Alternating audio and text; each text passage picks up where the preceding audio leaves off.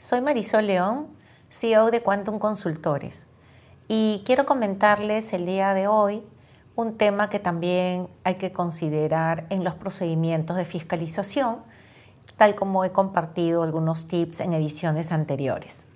En este caso quiero hablar de los documentos que las empresas deben de guardar a efectos de presentar y atender una exitosa fiscalización. ¿Cuáles son ellos?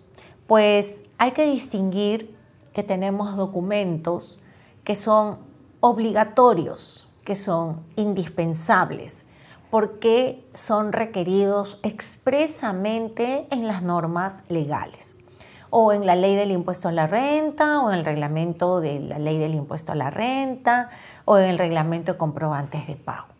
¿Cuáles son ellos? Por ejemplo, los comprobantes de pago, factura, boleta, recibo por honorarios o los que califique como tal el reglamento, en la medida que acrediten la transferencia de bienes o la prestación de servicios, así sea a título gratuito o a título oneroso.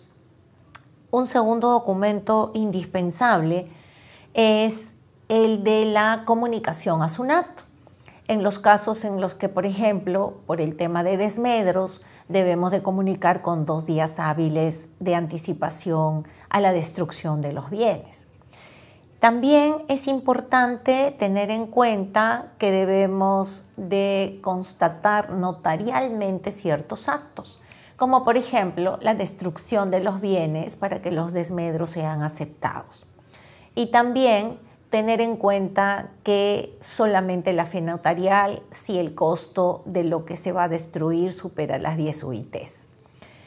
Eh, requisito indispensable también es el de la contabilización.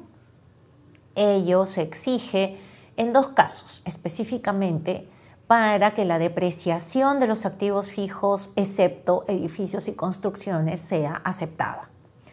Y también para el caso de la estimación de cobranza dudosa, donde esta provisión se tiene que eh, incluir y detallar en el libro de inventarios y balances. Contar con medio de pago de acuerdo a la ley de bancarización para aquellas operaciones que la ley exige. Y adicionalmente a ello, debemos de distinguir que hay documentos que son necesarios para acreditar la realidad de las operaciones. Y es lo que llamamos o conocemos como ciencia. Esto no tiene una obligación legal necesariamente, pero sí debemos de tener el cuidado como contribuyentes de contar con las pruebas necesarias para poder demostrar que nuestra operación fue real. Ciertamente hay documentación mínima indispensable que por criterio debemos de cuidar y resguardar, aunque, valgan verdades, también la Administración Tributaria en muchas fiscalizaciones se ha excedido respecto de esta exigencia de documentación pero en la medida que para nosotros esos sean medios probatorios válidos que acrediten la realidad de nuestra operación, estaremos bien resguardados. Por ejemplo, podrían ser el caso de presupuestos, contratos, órdenes de compra, órdenes de servicio, guías de remisión, valorizaciones, liquidaciones, documentación comercial, cartas, correos electrónicos, informes, fotos, videos, dependiendo de qué, dependiendo solamente del el tipo de gasto y el tipo de operación que querramos acreditar. No olvidemos que lo que se necesita es demostrar que nuestra operación fue real. Ese es el objetivo que cubre la fehaciencia según la jurisprudencia. Pero también hay que tener en cuenta que, como la Administración Tributaria se ha accedido en algunos casos, pues hay una casación reciente, la 11493-2022 Lima, que con ocasión de un tema de descuentos comerciales, pues el Poder Judicial se ha pronunciado en favor de enmendarle la plana a la SUNAT, exigiendo información o documentación que las leyes ni reglamentos exigen.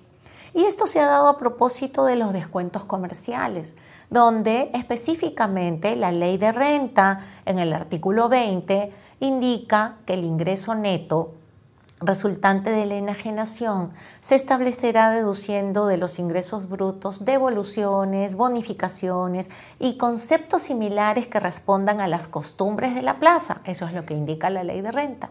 Mientras que el numeral 13 del artículo 5 del reglamento de la ley del IGB hace lo propio respecto de los descuentos e indica que estos son aceptados en la medida que se trate de prácticas usuales, o que se otorguen con carácter general en todos los casos en que ocurra obviamente iguales condiciones, mejor dicho, y además no constituyan retiro de bienes y consten un comprobante de pago.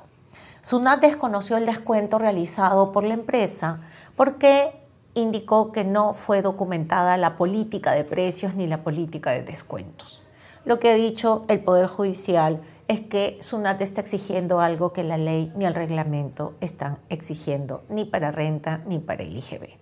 Con ello, de hecho que se les está poniendo paños fríos, pero las empresas debemos distinguir cuáles son los medios de prueba que debemos de tener y guardar, resguardar para el día de una fiscalización. Para una mayor explicación o poder asesorarlos en algunos temas de fiscalización, siempre estamos a su disposición en Quantum Consultores.